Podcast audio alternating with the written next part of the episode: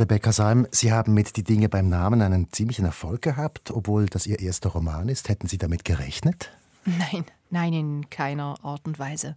Ich glaube, damit kann man auch nicht rechnen. Ich weiß nicht, was die Zahlen sind, aber wenn ich so sehe, was Kolleginnen und Kollegen, die in einem ähnlichen Zeitraum einen Roman herausgegeben haben, für Absatz- oder Verkaufszahlen haben, dann hatte ich, glaube ich, wirklich Glück. Und wie erklären Sie sich das? Ich glaube, das sind zwei Faktoren, die da mitgespielt haben. Der eine ist, glaube ich, dass ich einen Nerv getroffen habe. Jedes Mal, wenn ich Lesungen habe, kommen anschließend Leute zu mir, die mir erzählen, ja, genau, genau so ist es auf dem Dorf. Ich, ich bin auch in einem Dorf aufgewachsen. Gefühlt ist jede oder jeder in einem Dorf aufgewachsen.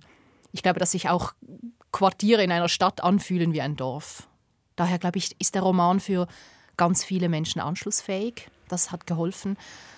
Und dann ist es wie immer, es war auch ein bisschen Glück. Ich hatte das Glück, dass der Schauspieler Müller-Drossart den Roman entdeckt hat und ihn mit in den Literaturclub genommen hat, als kleiner Tipp am Rande. Und ja, das war wie ein Türöffner. Von da an war er bekannt und wurde rezensiert. Und das, ja, wenn, wenn man ihn mal sieht, dann sehen plötzlich auch ganz viele Menschen. Sie haben jetzt gerade das Dorf erwähnt. Was interessiert Sie denn am Dorf als Schriftstellerin? Also das Dorf das hat sich einfach angeboten als eine Art Versuchsanlage oder als eine Art Biotop, an dem ich meine Themen abhandeln konnte. Ich glaube, ich hätte auch, ich hätte natürlich auch ein Quartier in einer Stadt nehmen können. Ich hätte sogar eine Bürogemeinschaft nehmen können. Allerdings war ich auch daran interessiert, sehr junge und einiges ältere Menschen zu porträtieren und da wäre dann das Büro schon wieder weggefallen. Ich bin selbst in einem Dorf aufgewachsen, das heißt, es lag mir irgendwie auch nahe, dieses Setting als äh, Grundlage für meinen Roman zu wählen. Aber jetzt mal vom Inhaltlichen her, wie charakterisieren Sie denn das Dorf oder das, was Sie geschrieben haben? Diese, diese Themen, die, die ja alle spürbar sind oder, oder da sind, dass man schweigt, dass alle alles von allen wissen und mhm. dass man trotzdem nicht darüber redet, dass Geschichten über ganze Generationen weitergetragen werden, nicht aufgelöst werden können. Diese Sachen, die wir sehr mit dem Dorf verbinden, sind es die Sachen, die Sie interessieren? Ja, also es ist sicher die die Kommunikation.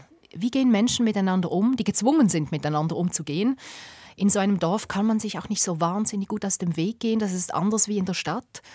Das heißt, man trifft sich, man trifft sich beim Metzger, man trifft sich im Dorfladen, man trifft sich bei jedem Dorffest. Man muss miteinander. Und dann ist die Frage, ja, wie sieht das denn aus, wenn man denn muss miteinander? Wie redet man? Was verschweigt man? Gerade dann, wenn man eigentlich reden müsste, unbedingt mal hinstehen müsste. Und was passiert, wenn man denn schweigt? Welchem Unheil öffnet man dann eigentlich Tür und Tor? Und das, eigentlich diese ganzen Kommunikationsgeflechte, die da passieren zwischen Menschen, ob sie wollen oder nicht, die interessieren mich. Und die lassen sich, glaube ich, in einem Dorf sehr schön abbilden. Welche Rolle spielt das Schweigen in Ihrem Buch? Oh, eine große. ich glaube, das Schweigen ist fast noch wichtiger wie das Reden. Mhm. Ich kann es jetzt nicht ausführen, sonst würde ich die Geschichte spoilern. Aber in der Versuchsanlage oder zu Beginn des Romans habe ich mir überlegt, was wäre denn die schlimmstmögliche Konsequenz, wenn geschwiegen wird, wenn nicht darüber geredet wird, über das man eigentlich hätte reden müssen unbedingt. Und daran arbeitet sich der Roman ja auch ein bisschen ab. Und äh, das Schweigen, das vergisst man ganz oft. Das ist natürlich ein wichtiger Bestandteil der Kommunikation. Auch wenn wir nie zusammenreden würden, hätte das eine Aussage. Sie haben vorhin eben gesagt, dass Sie selbst aus dem Dorf sind. Wie entscheidend ist das hier? Also ich weiß von Ihnen, dass das nicht autobiografisch ist, aber ich weiß auch, dass ziemlich viele Sachen halt dann doch mit dem zu tun haben, ja. was Sie erlebt haben. Ich, ich hätte mich immer auf den Standpunkt gestellt, dieses Dorf, das ich da beschreibe, das gibt es nicht. Also das, das ist erfunden. Ich habe dann lustigerweise an den Solothurner Literaturtagen den Markus Gasser getroffen, der ja hier beim SRF arbeitet. Ist mein Chef, ja. Ist Ihr Chef, genau. ich habe ihn nicht erkannt, ähm, peinlicherweise. Und er hat mir gratuliert zum Roman und hat gesagt, dass da ein schöner Roman da über Bubendorf. Das ist das Dorf, wo ich aufgewachsen bin. Und ich äh, habe dann gesagt, nein, nein, das ist nicht Bubendorf, das habe ich frei erfunden. Und dann hat er so die Augenbrauen hochgezogen und hat gesagt, er sei Flurnamenforscher. Natürlich sei das Bubendorf. Das war mir dann ein bisschen peinlich. Und ich glaube, man könnte es natürlich so erklären, dass ich bin in diesem Bubendorf aufgewachsen. Das ist das Setting, das ich kenne. Darüber kann ich wahrscheinlich am besten schreiben. Und das ist ein bisschen wie wenn man in ein Theater reingeht und dann steht dort schon eine Kulisse. Und sie spielen aber ein eigenes Theaterstück auf vor dieser Kulisse. Und ich glaube, so kann man sich das mit die Dinge beim Namen auch erklären. Das Bubendorf, das ist so ein bisschen die Kulisse. Ich habe ganz viele Flurnamen geklaut, auch Straßennamen geklaut.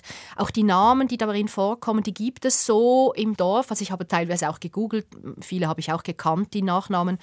Aber die Geschichte, die darin stattfindet, das möchte ich klar sagen, die gibt es so nicht. Und auch die Personen, sollte sich jemand wiedererkennen, das ist, äh, ich habe nur Namen genommen. Das sind typische Baselbieter Namen. Das sind typische also Baselbieter in so diesem Tal, ja. im Fünfliebertal, wie ja. wir es nennen. Vorkommen. Blöderweise aber ist der Metzger dort ja! wirklich ein Judy. Und da haben Sie, das haben Sie in einem anderen Interview gesagt, das wäre so ein bisschen unvorsichtig gewesen. Genau, und zwar, als ich klein war, gab es bei uns im Dorf eine Metzgerei, die Metzgerei Judin. Und der Metzger, das war so ein Bär von einem Mann. Oder laute Stimme, Finger so dick wie die Würste in der Wurstauslage. Und ich, ich sehe mich noch, wie ich da stand vor dieser Verkaufstheke und mein Lioner Redli bekommen habe. Und für mich wird wahrscheinlich ein richtiger Metzger immer Judin heißen. Und als ich diese Geschichten geschrieben habe, die da in diesem Roman zusammenkommen, da habe ich den Metzger Judin genannt. Und damals ging es auch nicht um eine Veröffentlichung, um eine Publikation. Und als dann klar wird, der Roman wird veröffentlicht, habe ich den Verlag noch darauf hingewiesen, du, das ist vielleicht ein bisschen schwierig in dem Dorf, in dem ich aufgewachsen bin. Da gab es einen Metzger Judin. Der war auch verheiratet, aber der war nicht so ein armer Jolie wie jetzt der Judin Metzger bei mir im Roman. Das ist der, der, ich glaube, man kann das schon ja, sagen, weil sagen. das relativ bald kommt, dass der, der immer wieder verprügelt wird von seiner Frau. Er wird von seiner Frau verprügelt, genau. Und das hat nichts mit dem realen Metzger Judin zu tun. Nur, ich weiß das. Die Frage ist, ob das die anderen 4499 Bewohnerinnen von Bubendorf auch wissen. Und dann habe ich gemerkt, das war eigentlich unvorsichtig. Hat sich denn die Bubendorfer Familie Judin bei Ihnen schon gemeldet? Nein, nein, zum Glück nicht. Ja, jetzt wissen Sie es. Ja, jetzt wissen Sie es. Also, ihr seid nicht gemeint. Entschuldigung. Wollen wir über die Entstehungsweise reden? Mhm. Und da möchte ich als erstes kurz zitieren, was ganz vorne im Buch steht, die Widmung für Frederike, die die richtige Frage gestellt hat ist das diese Freundin von Ihnen, von der Sie schon erzählt haben in anderen Interviews, die Sie in der Ehre getroffen hat? Ja, genau, das ist die. Das ist äh, eine sehr gute Freundin von mir. Das muss man vielleicht noch sagen, die hat mich schon seit Jahren an ihren Geburtstagsfesten oder was immer sie auch gefeiert hat, vorgestellt als, ähm, das ist übrigens meine Freundin Rebecca, sie ist Autorin. Und das war mir immer wahnsinnig peinlich. Das waren Sie dann noch nicht? Das wirklich, war ich ne? noch gar nicht. Also das Einzige, was ich bis dahin geschafft hatte, war, dass ich einige Kurzgeschichten veröffentlicht hatte in Literaturzeitschriften. Aber ich dachte immer, Autorin kann man sich dann erst nennen, wenn man wirklich einen Roman publiziert hat. Gut. Und es gab schon mal einen Anlauf, einen Roman zu schreiben. Das war etwa vor ja, vielleicht neun oder zehn Jahren. Da habe ich mir gedacht, so, jetzt ist es an der Zeit. Etwas blöderweise habe ich zur gleichen Zeit auch gedacht, so, jetzt möchte ich Mama werden. Und die beiden Projekte, das war irgendwie schwierig miteinander zu leben.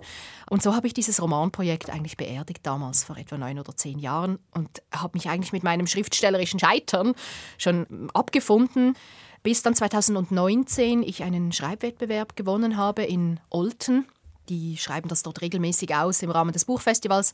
Und dort habe ich eine Kurzgeschichte eingegeben und die hat gewonnen. Und dann habe ich gedacht, ja gut, ähm, Romane geht offensichtlich nicht, aber Kurzgeschichten geht. Also schreibe ich jetzt Kurzgeschichten. Und habe angefangen, einzelne Kurzgeschichten zu schreiben über Menschen im Dorf. Die erste Geschichte, die ich geschrieben habe, das war der Roland. Den sehen wir heute oder den finden wir heute in stark abgewandelter Variante im Buch auch. Und dann war ich irgendwann bei dieser Frederike eingeladen und offensichtlich hatte ich es versäumt, ihr von meinem Scheitern zu berichten. Und sie hat mich dann gefragt bei einer Tasse Tee, du, wie läuft's da mit deinem Romanprojekt? Und dann habe ich ihr gesagt, das ja, ist blöde, habe ich ad acta gelegt und ich schreibe jetzt Kurzgeschichten. Und daraufhin hat sie mich so mit diesen hochgezogenen Augenbrauen angeschaut und hat gesagt, ah, Kurzgeschichten, schön, ja, schön.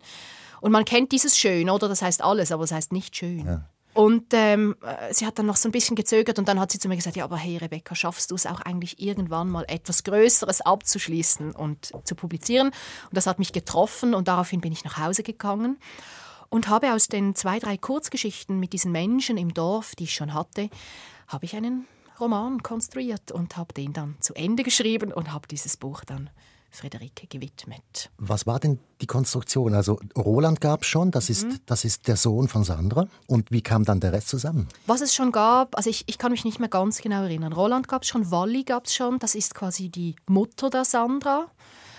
Und der alte Lissa, die mhm. drei, die gab es schon. Ähm, vielleicht, ja, ich glaube, das waren die drei. Und dann ging ich ähm, zurück und ich, ich habe schon gemerkt, wie, das macht mir großen Spaß, dieses Dorf zu erfinden, die Landschaft, die Beziehungen zwischen den Menschen, eben die Art und Weise, wie miteinander geredet wird, wo geschwiegen wird, aber auch mir eine Sage zu überlegen, die in diesem Dorf stattfindet und so weiter, dieses Dorf richtig auszuschmücken.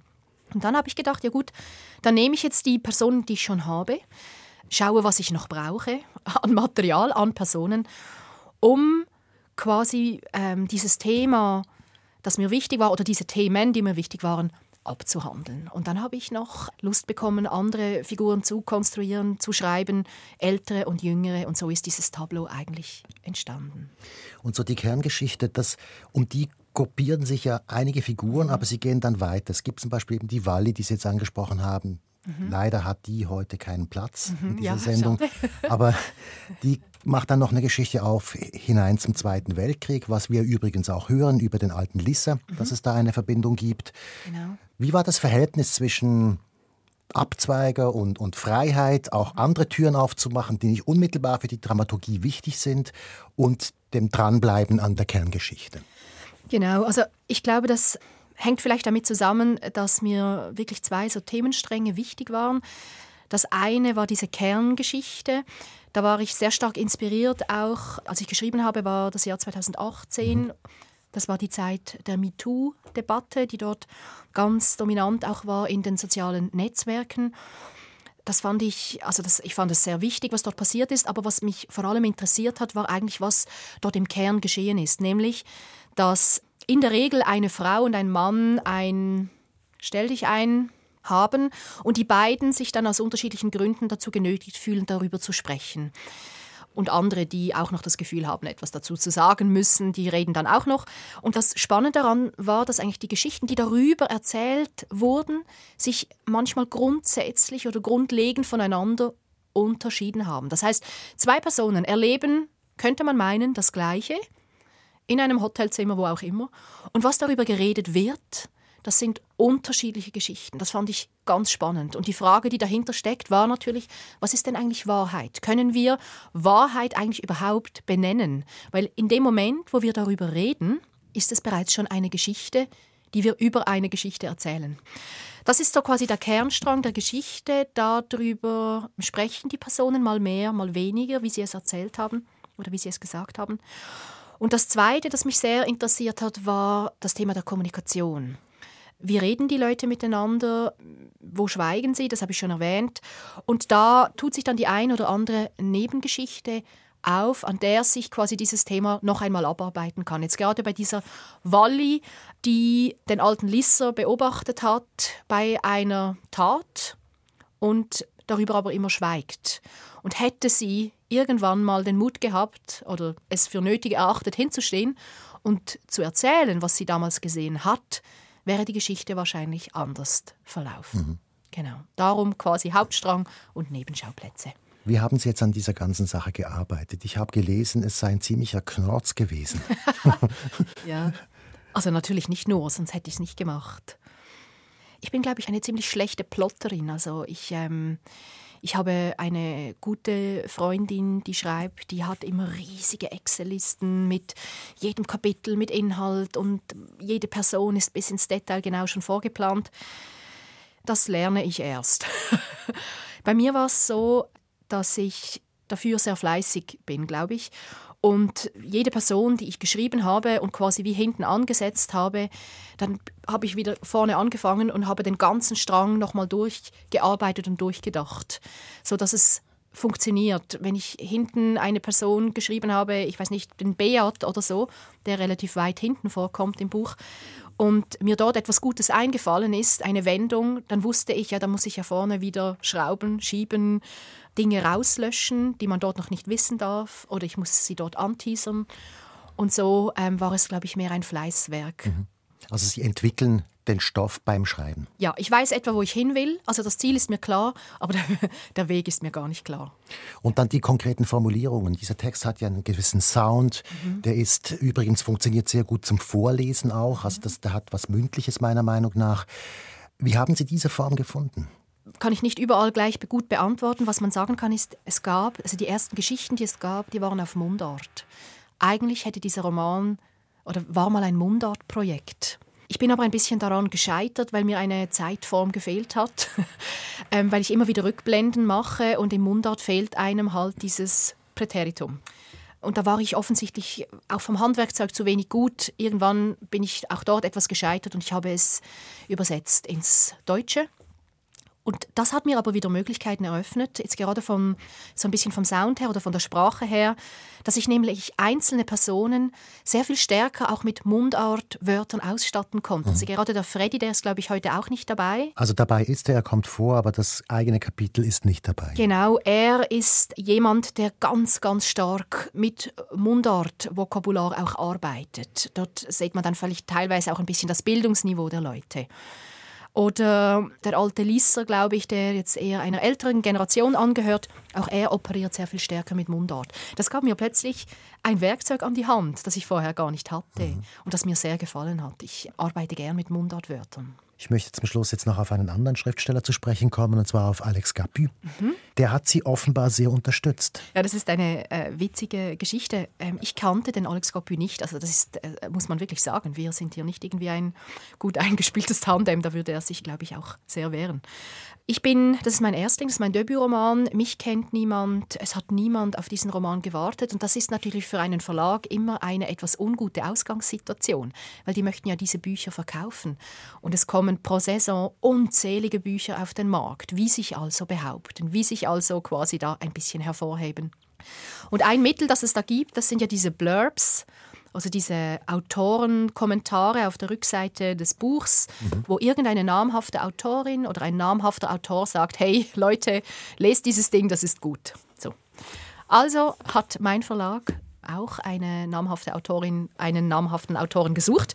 Und das war gar nicht so einfach, weil diese AutorInnen, die haben ja, weiß Gott, Besseres zu tun, als irgendwelche Manuskripte zu lesen von Leuten, die man nicht kennt, nur um nach 180 Seiten festzustellen, das ist also ein ziemlicher Seich. Ja, man hat äh, mehrere Personen angefragt, die haben Nein gesagt. Und dann irgendwann eben auch den Alex Gapü. Und bei ihm hatte man, glaube ich, auch ein bisschen Glück, weil sein aktueller Roman Susanna, der jetzt im Juli erschienen ist, der war zu dieser Zeit wahrscheinlich gerade im Lektorat. Das heißt, er hatte ein bisschen Zeit. Mhm. Und er hat sich dann dieses Manuskript geschnappt und hat schon relativ schnell gesagt, Moll, ich schreibe was darüber, das ist aufrichtig, das ist struppig, das gefällt mir und hat dann mit großer Sorgfalt dieses Manuskript durchgelesen. Und er hat so ein gelbes Postvelo oder irgendwas und er hat sich im Laufe seiner Lektüre immer wieder auf dieses Fahrrad gesetzt und ist in den Verlag gefahren damit, ist dort reinspaziert und hat ähm, Hinweise gegeben, hat gesagt, hey, ähm, diese Salm, die macht das gut da mit diesem so und so. Aber vielleicht müsste sie noch dieses Kapitel umstellen und so. Es waren so dreimal ist er dort vorbei und hat Hinweise gegeben, hat sich nie bei mir persönlich gemeldet in dieser Zeit. Und der Verlag hat mir dann quasi die Hinweise weitergegeben. Das war ein riesen Zeitdruck. Die Druckmaschinen, die liefen schon. Und ich habe das dann noch irgendwie umgesetzt. Die Tochter hat so viel äh, Fernsehen geschaut wie noch nie in dieser Zeit. Und ich bin aber wahnsinnig dankbar dafür, weil irgendwie hat man für alles immer einen Lehrer, eine Lehrerin. Wenn man ein Instrument lehrt, hat man einen Instrumentallehrer oder eine Lehrerin. Wenn man ich weiß nicht, eine Lehre macht, gibt es den Lehrmeister. Ja, aber wenn man ein Buch schreibt, dann hat man immer das Gefühl, ein Musekuss und ein Schnaps oder so, das reicht dann schon. Ja. Aber dass irgendwie jemand hinstehen, der vielleicht schon weiß, wie das Handwerk funktioniert, ja, das hat man hier relativ selten. Und ich war ihm dankbar für seine Hinweise sehr. Und am Schluss hat er dann noch dieses nette kleine Zitat abgegeben. Wann meldet sich Frederike wieder? Also ich meine, wie geht es weiter für Sie? Sind Sie an einem neuen Projekt? Ja, es ist noch lustig. Ich bin an einem zweiten Romanprojekt dran. Das gedeiht ganz fröhlich vor sich hin. Allerdings kommen natürlich jetzt wieder diese Zweifel, die man oder ich zumindest habe beim Schreiben. Und das Schlimme ist, dass ich natürlich jetzt ähm, wie so eine Messlatte habe. Es gibt jetzt diesen ersten Roman und ich meine, mindestens so gut muss es ja dann werden, wenn nicht besser natürlich. Und das ist noch so ein schwerer Rucksack, den man mit sich rumträgt. Und da ist Frederike natürlich eine wunderbare Gesprächspartnerin, die mir immer wieder sagt, nein, das kommt gut und mir aber auch zurückspiegelt, dass ich nicht mehr ganz so zweifelzerfressen bin, wie ich es beim ersten Mal war, sondern tatsächlich so in kleinen, durchaus auch ein gewisses Selbstvertrauen schon entwickeln durfte und mir sagen kann, doch, ich mache das jetzt einfach und schau mal, wie es rauskommt. Und wenn es dann nicht gut ist, das werden mir die Leute dann schon sagen. Das muss ich mir nicht schon quasi bei der Arbeit selbst die ganze Zeit sagen und kann doch ein bisschen unbefangener an das Ganze ran.